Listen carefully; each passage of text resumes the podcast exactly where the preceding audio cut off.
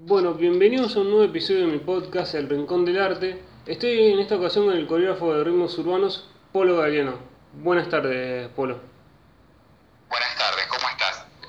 Eh, ¿Cómo nació este? Bueno, para quien no te conoce, ya, te conoce de otro lado, le dicen Polo, pero yo lo conozco como Gustavo, eh, Guillermo Gustavo Galeano. ¿Cómo nació el apodo Polo? No, el lejos. Nació en creo que en el 2011, más o menos. 2000, no, dos- perdón, antes, del 2008. En, una, en la secundaria, una compañera me empezó a decir porque sí, Polo, digamos. Eh, mi familia se dedicaba en realidad a eh, eh, lo que es el juego de polo, precisamente, y trabajaba con caballos y todo eso, y ella sabía, así que me empezó a decir polo por eso que hacía mi familia, y quedó. Fue como. De la repetición de la repetición quedó el nombre. Exactamente. Eh, ¿y ¿cómo, eh, ¿Cómo nació esta pasión por la danza? Eh, digamos que desde muy chico, desde muy chico siempre tengo recuerdos de poder bailar eh, todo tipo de música, todo tipo de, de- de estilos y desde muy chico recuerdo que quizás, mira, haciéndolo quizás un poco más informal, bailaba, no sé, en los casamientos, tenía seis años y, todos querían bailar conmigo y yo era chiquitito y era como que vayan a bailar con el Guille porque el Guille sabe bailar y yo era chiquitito y bailaba con mis tías, mis primas, todos y me bailaba toda la noche siempre, de ahí en más, bueno, chiquititas, todo lo que sabemos de Cris Morena influyó un montón y después lo demás de Madonna, Britney Spears, eh, un poquito de todo, digamos, eh, y fue influyendo a medida que fui creciendo. Pero de más grande empecé a hacer reggaetón en ciudad, en Venado Tuerto, y con el tiempo quise buscar un rumbo más, así que viajé a, Vena- a- viajé a Rosario y conocí lo que son las danzas urbanas en 2015 y empecé a bailar, digamos, a full con Clara Scarponi y con The Project. Eh, ¿Cómo fue, digamos, el querer aprender más, digamos, más allá del reggaetón, otros ritmos urbanos eh, para, y tener que venirse acá a Rosario para, para aprenderlos? En Rosario, eh, cuando yo empecé acá, los estilos variaban un montón. Yo hacía reggaetón solamente, que es parte de una danza urbana, pero eh, acá conocí el popping, locking, duty, eh, house, dancehall, se convirtió en mis pasiones. eh, no sé, hay infinitos estilos. Breaking muy poco realmente, porque no, no soy muy amigo del piso, pero... eh, he hecho un par de cosas, muy pocas, pero sí he pasado también por el breaking. Eh, no sé, se me van algunos estilos, hasta cram, no sé, un poco de todo he hecho. Pero las danzas urbanas es, quizás son, son muy amplias y hay mucho por trabajar. Es como que vas probando todo el tiempo, vas, digamos, voy aprendiendo otro ritmo o otra cosa para sumar a todo. Exactamente, sí, eh, creo que no soy un profesor ni bailarín de un solo estilo, eh, si bien tengo algunos que son más, eh, eh, digamos que me llevo mucho mejor, como ya sea hip hop, dancehall, eh, trato de utilizar todos a la hora de armar, porque quizás algunas clases, la mayoría son mucho más coreográficas, así que trato de abarcarlo desde ahí y utilizar todas las herramientas. Si tengo que dar algo específico, claramente damos algo específico, pero bueno, trato de utilizar todas las herramientas que tengo para llevar un poco de info de todo. Eh, ¿The Project es el estudio que tiene Clara Scarponi o es, porque también eh, eso que he visto mucho, las crew o la- las compañías de competencia?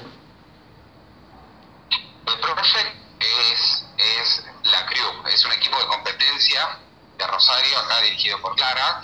Eh, Clara eh, tiene su academia que se llama Greenpeace Rosario, eh, pero no, no, no es, digamos, una, una academia, es una crew, un equipo de competencia que está hace 10 años, creo. Hace mucho tiempo que están, yo estuve tan solo 5 años, y bien arranqué, me, sumé a, a, a The Project en ese tiempo, pero The Project tiene, sí, más o menos. ah, 2011, 2011 más o menos. En 2011 se creó eh, The Project y bueno, está vigente desde ese tiempo. Eh, ¿cómo, ¿Cómo llegaste a, a The Project y a aprender los ritmos urbanos con Clara Scarponi?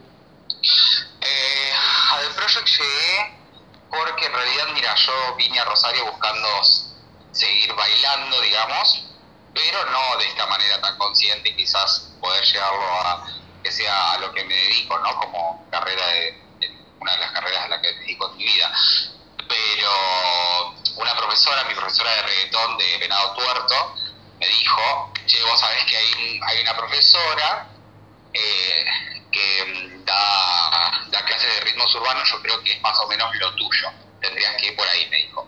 Entonces, bueno, yo justo me acuerdo que en ese entonces escribía, no, no existía Instagram mucho, o sea, era muy poco lo que se utilizaba.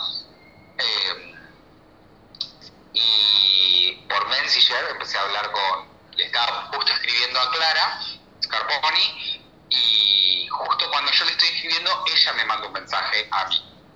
Y yo me quedé, bueno, súper sorprendido y me pone, hola Polo, ¿cómo estás? Eh, me escribió Carla Camelis de Venado Tuerto, me dice que es tu profesora, que estás en la ciudad de, Rosario, me dice, y vamos a hacer un casting eh, y me gustaría que te presentes. Y me mandó las cosas para presentarme y le dije que sí, obvio, y a la semana, no te miento, a la semana eh, me presenté al casting. Fue todo muy rápido.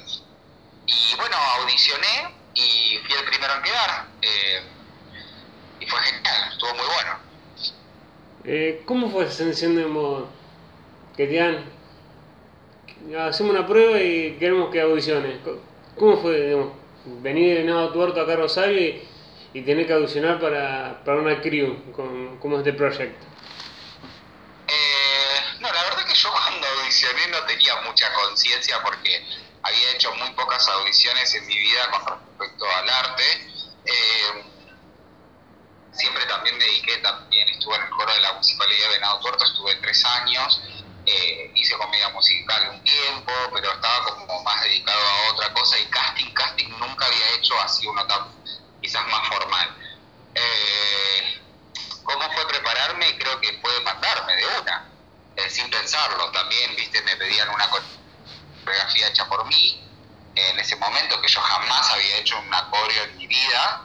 Eh, cuando me presenté hice una coreo eh, súper sencilla eh, y era como que, bueno, eh, muchos nervios claramente. Después hicimos una coreo en grupo que era para desarrollar con otro colega, digamos, del grupo para poder relacionarnos y nos desempeñábamos. Y no sé si había otra individual o algo así, bueno, pero no me acuerdo en cuestión mucho. La cuestión es que pasaba por distintas fases y después por lo último tenías que mostrar tu creación y a partir de eso eh, quedabas o no.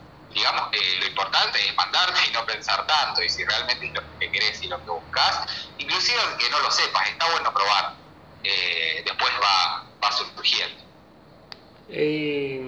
Después la profesión sigue siendo con Clara Scarponi o fuiste en otros estudios eh, practicando o aprendiendo de los otros ritmos? No, Clara, eh, Clara da todo prácticamente, da, todos los estilos. Es una persona muy eh, versátil en cuanto a su danza, pero con respecto a tomar clases con ella, sí, no me quedé con ella solamente. Digamos que mi primer viaje fue a la World Dance en Córdoba y ahí ya tomé clases con distintos profesores y de entrada se me inculcó no quedarme. Bueno, no sé si se me inculcó, creo que fue también a raíz de, ver a mis compañeros que tomaban muchas clases y que viajaban y bueno, y me dijeron, che, hay esta clase acá, era un workshop, entonces como que empezamos a, de entrada yo ya me empecé, tuve como un año con Clara, nutriéndome muchísimo de toda su info y aprovechando porque es mi mentora claramente, pero después no, empecé a tomar clases con distintos profesores y si venía alguien de acá, eh, acá Rosario, eh, aprovechaba las clases en Crazy Dance eh, que ahí fue cuando conocí a Andrés y Gaby, y, bueno, ya inclusive mis amigos, y que en ese momento eran amigos, compañeros bailarines, daban clases, o sea, los de Project, los integrantes de Project daban clases en CD, como Ale Poveda, y varios estaban dando clases, entonces también iban sus clases en Fit, y como que aprovechaban también ese contenido. Eh, y, mm, después, ¿cómo fue el salto a decir quiero dar clase o fue algo que fue fluyendo sobre el querer dar clases? Mira, cuando empecé a dar clases, eh, fue después de dos años de bailar, y creo que fueron dos años que no paré y le metí demasiado, tomaba muchas clases, eh, todo el tiempo, clase que voy en CF o con el refugio iba y me metía, yo trabajaba de mozo, recuerdo, eh, tenía mucho trabajo y vivía trabajando, digamos, el tiempo que tenía libre trabajaba o dormía muy poco, pero si no estaba bailando todo el día. Eh, y recuerdo que en un momento yo me, eh, uno de mis compañeros de, de, la cafetería me dijo, che, Polo, me dijo, sos bueno en lo que haces, tendrías que dar clases, probá, qué sé yo, es por ahí, es por ahí, me decía él. y él me consiguió un espacio, que era un videoclub, eh, siempre consultándole con mi maestra, con mi mentora y con mis amigues, eh, le decía, che, ¿qué les parece? Y ellos me empezaron a decir, no, sí, metele, dale. Eh, siempre tuve el apoyo, así que empecé a dar clases en un videoclub, recuerdo. O sea, era la parte de un videoclub, en el fondo había un espacio recreativo que se llamaba Espacio Mirada Alternativa.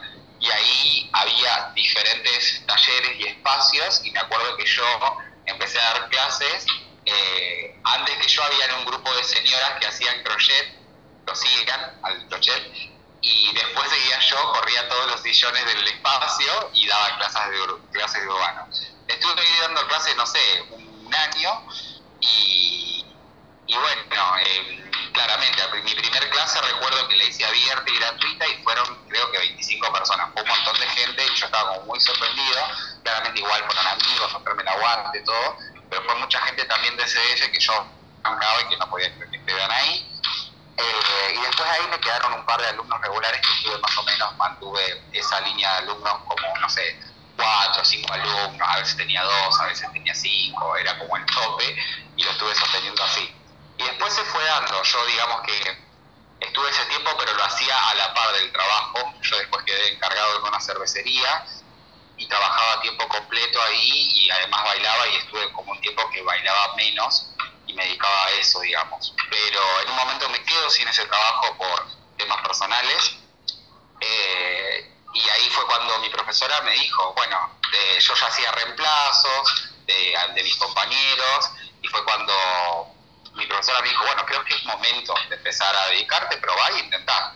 Y recuerdo que en ese momento mi, eh, mi profesor, eh, no, mis amigos, eh, compañeros de crew, Nico Fleitas inclusive, Alexu, se estaba por ir a vivir a Buenos Aires al tiempo, entonces mm, todos los grupos que ella tenía, la mayoría me los derivó a mí, eh, entonces llegó justo y empecé a dar clases y me empecé a, meter un cachito más con infantiles, con grupos más reducidos y después ya ahí ya daba clases a adultos. Digamos, igual mis primeras clases fueron adultos, pero eh, adultos principiantes y después me fui desarrollando un cachito más con los chicos y ahí tuve mucho trabajo en muy poco tiempo. ¿Y cómo llegaste a dar clases en CDF? Llegar clases en CF porque hablé con, con Gaby Pascuali eh, y ella me había dicho que estaría bueno que en algún momento de clase y yo había hecho la formación de CF y había hecho pasado por todo eso y me dijeron, che, mira, este año capaz que nos gustaría y a mitad de año del 2000, ya no recuerdo, mira, 2018, 2019, 2019 creo. No, a bueno, no me acuerdo, 2018, 2019, eh, me dijeron si podía dar una clase eh, y que íbamos a intentar, que iba a ser una sola clase semanal, que la íbamos a hacer cada 15 días.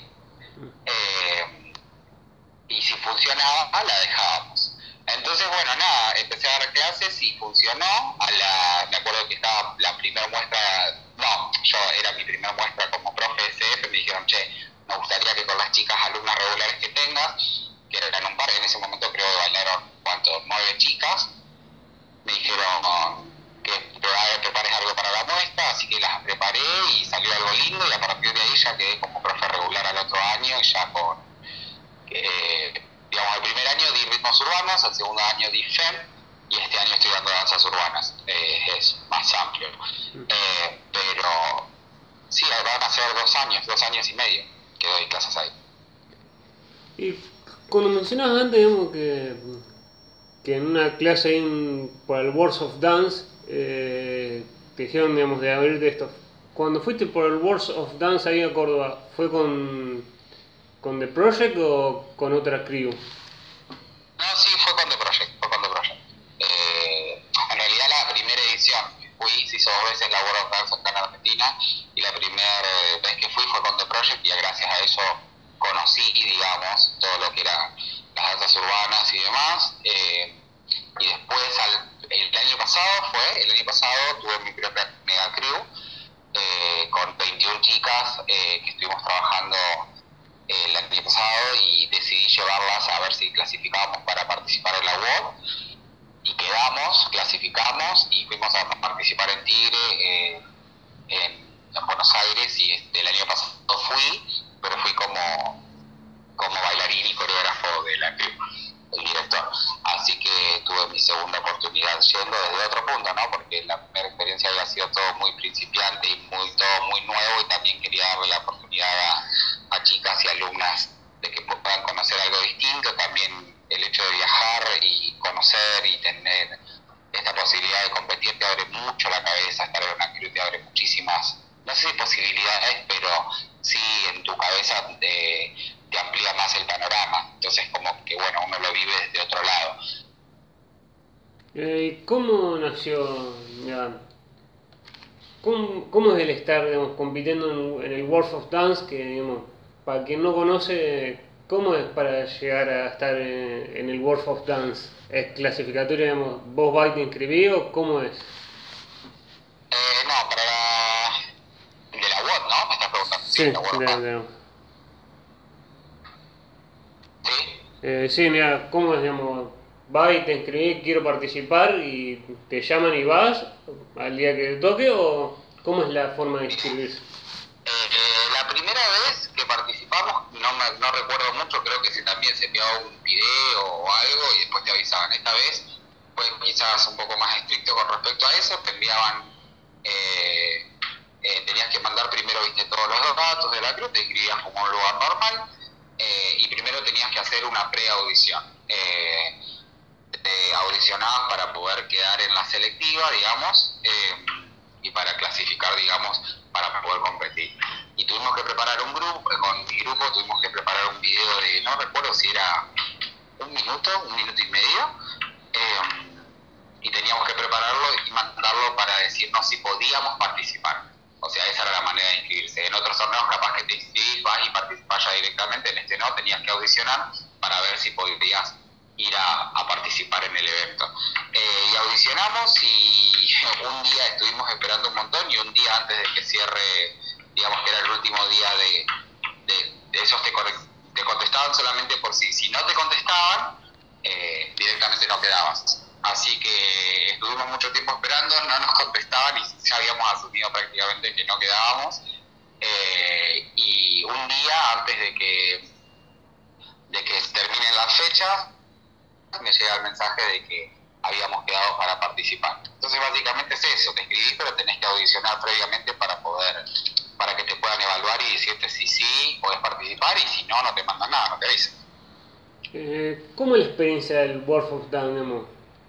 Eh, siendo primero parte y después siendo casi el líder y también el profe que, que marca la coreografía dentro del World of Dance. Y como bailarín yo lo viví todo muy...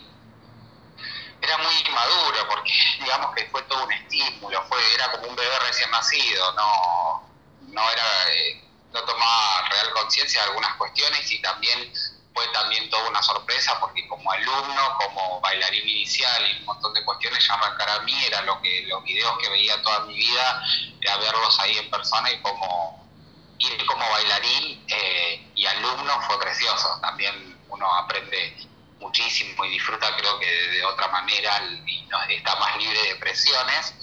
Eh, y como coreógrafo fue un grande desafío. Eh, también ver tantas personas que están a cargo de una es una gran responsabilidad. También el hecho de entender que estás mostrando tu trabajo, que puede gustar, que no puede gustar, que también era mi primera vez eh, mostrando una, eh, un trabajo mío como coreógrafo, digamos, así de una manera tan sólida. Eh, si bien antes había tenido una crew, pero fue una derivación de, otro compañero que también había ido viajado a Buenos Aires y me la cedió, que era War Crew.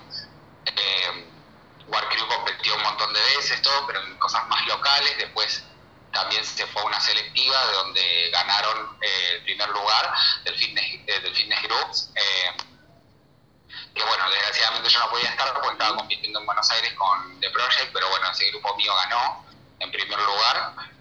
Eh, pero después viajar cuando pude acompañarlas a mis chicas en la WOD y que también fue el carácter de Mega Crew, eran muchas chicas, eran alumnas de otra edad y todo, fue mucha la responsabilidad y mucho el proceso de entender eso, de que puede gustar, de que no, y que también era mi primera vez, digamos así, como oficial, y fue en un lugar súper con mucha gente que tenía mucha experiencia ya y que tiene años de experiencia. Eh, y nos fue súper y fue increíble y las devoluciones, todo fue, fue genial. Eh, fue muy difícil, pero fue muy satisfactorio al mismo tiempo. Eh, ¿Cómo nació usted de vos amar tu propia cruz? ¿Fue decisión tuya o fue, fue como para darle ese fue que se dio dando natural? no, yo lo tenía estipulado yo lo tenía estipulado hace mucho tiempo, eh, tener mi, mi mega siempre me gustaron eh, el carácter de mega y que sean grandes, me encanta eso. Eh, y bueno, en fin, le di mucha importancia al desarrollo de eso y quería, quería crecer, digamos, en ese ámbito.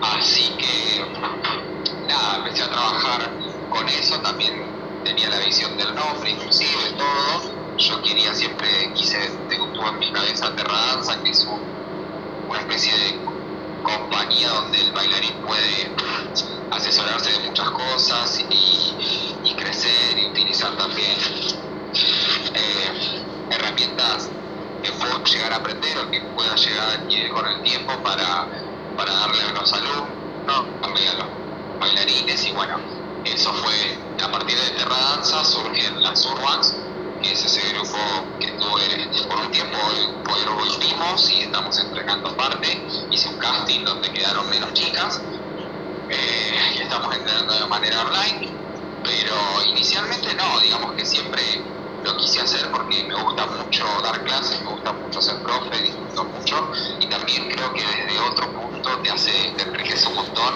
y te da un crecimiento que quizás una clase regular no te lo da. El carácter de grupo te hace ver un montón de cosas y informar personas de alguna otra manera que te posiciona, posiciona tu cabeza en otro lado, digamos.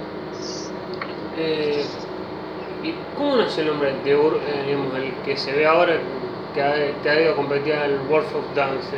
¿Cómo nació ese nombre? ¿Fue, digamos, idea de grupo o fue, me gusta este nombre y lo, lo pongo yo, ya lo ponías vos al nombre?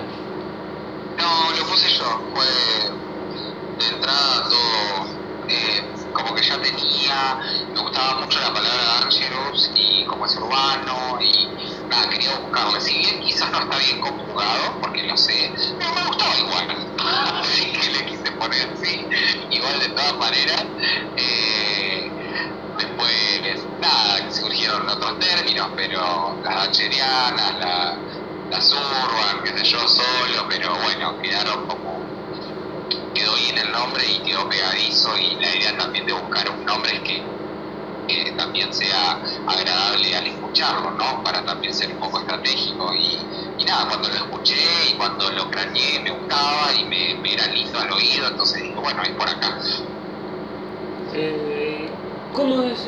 No sé si has tenido algún perjuicio, digamos, que, que también tienen muchos los, los hombres que quieren dedicarse a la danza, de que o la danza, de la danza no, no se puede vivir o, o esos perjuicios que en teoría son más allá que la sociedad cambiada, siguen estando de bailarines gay o todas esas cosas que se dicen de los bailarines. creo que ya hoy cambió muchísimo, pero creo que también igual acá en Rosario es una de las ciudades más eh, más open mind con respecto a prejuicios. No, no me ha pasado actualmente, o sea, sí, tenés un montón de situaciones y un montón de, de lugares donde sigue sucediendo, pero creo que en cuanto a prejuicio con respecto a la homosexualidad de los bailarines hombres es ya es de la edad de piedra, o quizás yo también lo tomo de esta manera porque ya es algo que tengo súper asimilado y tengo muchos bailarines, amigos, colegas que, que no son homosexuales y no tienen la necesidad de serlo por bailar y creo que va más allá de, de eso, va más allá de la danza, es la esencia de cada uno y cada uno como tiene que ser, son barreras que ya hemos superado. Y con respecto a, eh, al vivir de la danza como prejuicio, eso bueno, también sucede, pero también creo que pasa por un proceso de que la danza, la, no, la sociedad fue evolucionando, ¿no? Y con eso nosotros también, entonces eh, también se ve otros resultados. Antes el arte era cuestionado, quizás si hacías arte eras como, o, eras un vago, o eras, no sé, era, estabas medio loco, qué sé yo, era como que estaba muy cuestionado por muchas cosas, pero puntualmente lo que pasa cuando te empezás a dedicar de lleno a esto, la gente cuando recién ve resultados es cuando se lo toma en serio. Eh, inclusive me pasó con mi familia, con mi mamá y con mis viejos, con, mis familiares, eh, con eh, primos y todo, es como que vos decís, bueno, eh, ah, Guille baila, es como que bueno, sí, te, un chico que baila bien, está bueno que baile y se despeje. Eh, claro, y no era solo un despeje, es lo que yo quería hacer para mi vida. Entonces, como que cuando empezás a dar tus frutos, que empezás a ser profesor, que te dedicas a eso, que te puedes mantener, que puedes como que vas viendo desde otros puntos que te llegan trabajos quizás un poquito más importantes y tenés, te hacen, no, tenés no, tenés que pasar, en realidad no es obligatorio que lo pases, en realidad no está bueno porque te tendría que considerar importante y tu carrera desde el primer momento, pero es como que está establecido que una vez que ven resultados es como que lo toman en serio. Es una macana realmente, pero bueno, sucede mucho. Pero nos hemos librado un montón de ese prejuicio. Es como que estamos tratando de que cada persona que, sí, de, de, de hacer el común de lo que todos quieren y poder eh, hacer lo que realmente quiere, ya sea con barniz o bailar o no sé, eh, hacer saltos, no sé, lo que fuere. Sé. Eh, con esto también, digamos, viendo también esto que va a evolucionar la, la sociedad, ¿te ha pasado que, digamos, te han llevado algún workshop y como yo, yo te, te, he visto mucho, te, te, he escuchado que, digamos, utilizar, que te digan, sí, está bueno lo que haces con la danza y no, por eso te encontramos, y el tema de decir, no sé, incluso chiques o algunas de esas cosas inclusive te he escuchado, te digan, esto déjalo, no, no, no lo utilicé. Eh, no entendí mucho la pregunta. Sí, mira, con esto de usar digamos, el, el, inclusivo de chiques o si te han dicho digamos, algún en algún workshop o algún lugar donde has dado a ellos a, tomar clase ya eh, dedicate a la danza y el resto, digamos, lo, el inclusivo no, lo utilices porque no, no nos gusta. Eh, no, no, no me ha pasado. Creo que no, no, la gente es muy respetuosa, inclusive los directivos y amigos, y no, nunca me ha pasado de tener algo así negativo con respecto a un workshop y no, la verdad que no. Eh, pero puede ser que a algunas personas le pase. Lo importante es hacer lo que te guste y no dar importancia a terceros si no es constructivo, que no importe. Eh, ¿Cómo nació esto, digamos? ¿Cómo este con este tema de la pandemia, dar clases mm, mm, o practicar también con tu crew eh, vía, vía Zoom o digitalmente?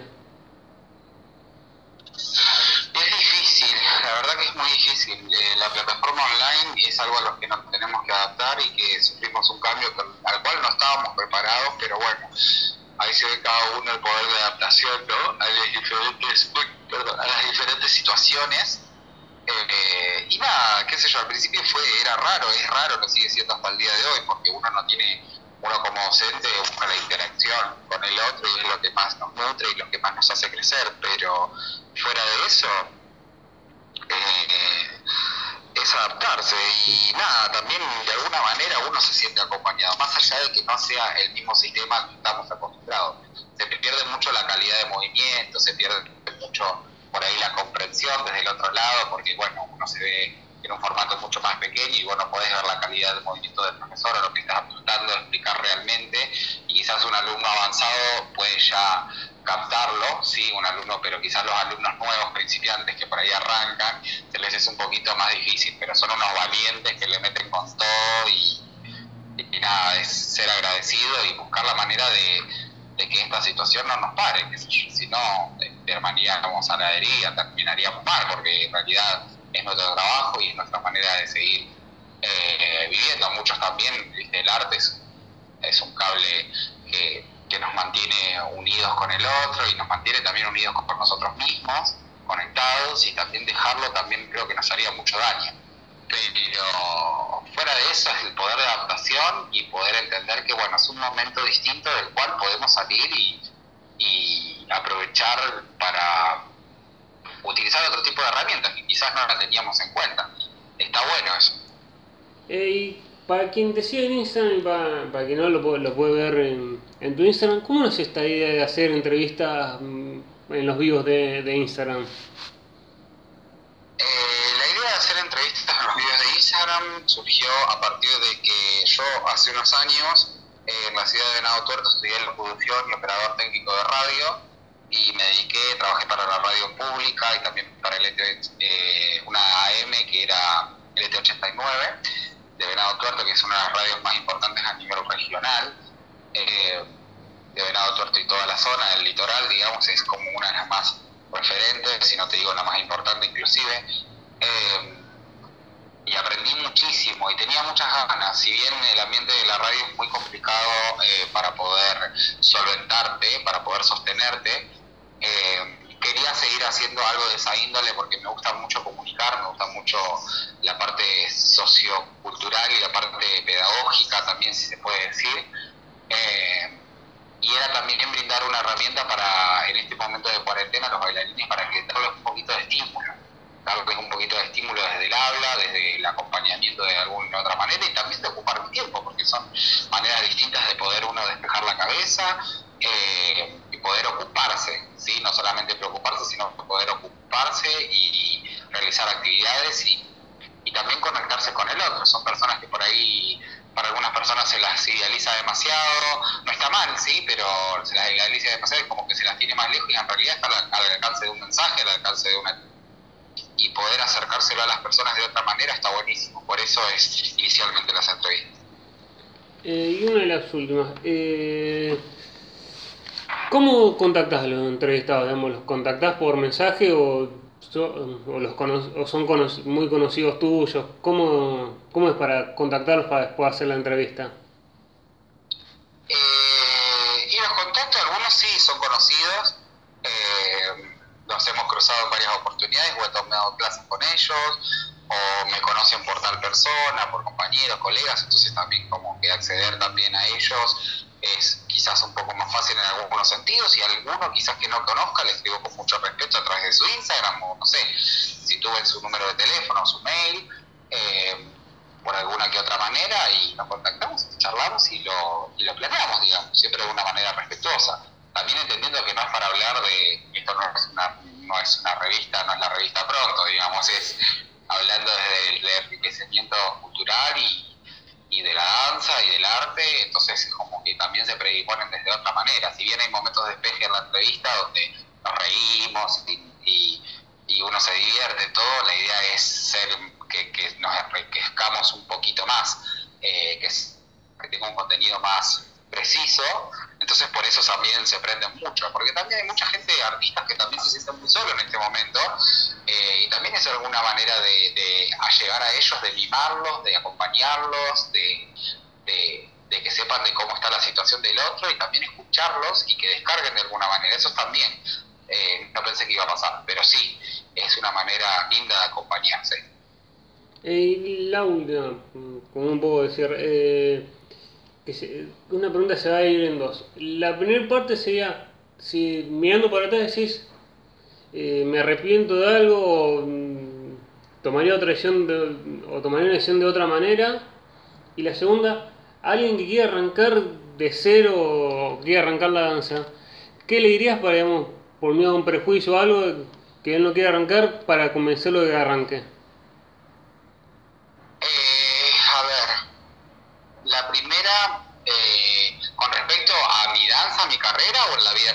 En la vida en general y también en tu danza. Y quizás haberme escuchado en, en su momento, no haber esperado tanto. Creo que esperé mucho tiempo para realmente lanzarme a esta batería. Pero bueno, si sucedió así es porque tenía que ser así. eh, y estoy muy, muy orgulloso y muy, muy contento de las posibilidades que se me han dado y muy feliz de poder estar donde estoy. Y los procesos son cada, de cada uno son muy distintos, así que no, o sea, supongo que todo lo que me pasó me ayudó a ser mejor persona y a crecer y a aprender y lograr quizás cosas que probablemente si lo hubiese tenido más fácil o no, no sé, viste, uno no sabe, puede poner hipotéticos, pero no sabe realmente qué hubiese pasado. Pero lo que vivencié me ayudó a estar donde estoy ahora, así que estoy más que agradecido y no sé si cambiaría realmente algo. Lo que cambiaría es esto, al escucharme más y haberme arriesgado un poquito antes. Y con respecto a la persona que no se quiere animar, creo que uno no tiene que empujar, ¿sí? uno no tiene que decir, bueno, che, animate una vez por todas. Bueno, no, creo que, como te digo, es esto mismo, decirles, escúchense a ustedes mismos, escucharse y eh, a veces es muy difícil a consigo mismo porque hay mucho prejuicio, hay mucho pretexto, hay muchas excusas, hay muchas cosas que uno piensa por encima de lo que uno quiere, pero si realmente, o sea, lo querés, hacelo. La cuarentena creo que nos ha enseñado al hecho de que hemos, si uno pierde muchas oportunidades, viste, hoy no tenemos la oportunidad de haber hecho cosas, de hacer cosas que quizás tenemos ganas de hacer y que nos limitan, limitan un montón de cuestiones, pero eh, es aprovechar, si querés ser, no sé, médico, si querés cantar, si querés lo que fuera, o sea, lo que fuera de cualquier sueño de tu vida, no solamente la danza, animate, el no ya lo tenés de entrada, eh, el hacer el ridículo, hay mucha gente que hace el ridículo y no teman en eso, la verdad que es pérdida de tiempo, eh, así que es, parece un poco cliché, pero es, anímense, el que, el que arriesga gana, es así, y si uno por ahí capaz, una de mis frases favoritas que, que me quedó de toda la vida, que el otro día justo dije en una historia de Instagram, es una oportunidad desaprovechada luego puede convertirse en un suspiro de arrepentimiento. Cuando yo entendí esto, eh, traté de aprender y de, de utilizar todas las oportunidades que estaban a mi alcance, porque quizás no se vuelvan a dar. Si tenés la oportunidad de hacerlo, hacelo. Bueno, muchas gracias Polo por tu tiempo. No, por favor, muchísimas gracias a vos por la entrevista y por ser tan amable.